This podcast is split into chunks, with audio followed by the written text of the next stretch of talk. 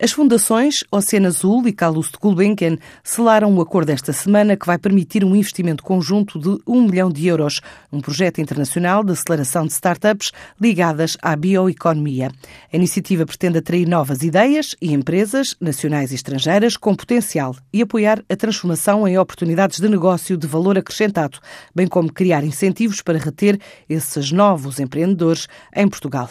Em comunicado explicam que a ideia é tornar o país num polo para empresas empresas de todo o mundo ligadas aos recursos biológicos e à biotecnologia, focadas na inovação e no uso mais saudável do oceano.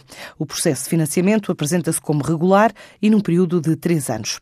Esta semana está a ser marcada também pela visita de um grupo de industriais de Aveiro à Mosbuild 2018, a Feira Internacional Russa do setor da construção, que vai na edição 24. Realiza-se em Moscou.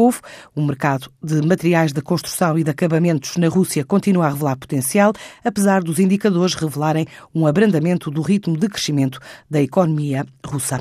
O país só nos últimos dois anos construiu mais de 80 milhões de metros quadrados de área residencial, tendo previsto atingir a meta dos 120 milhões em 2020.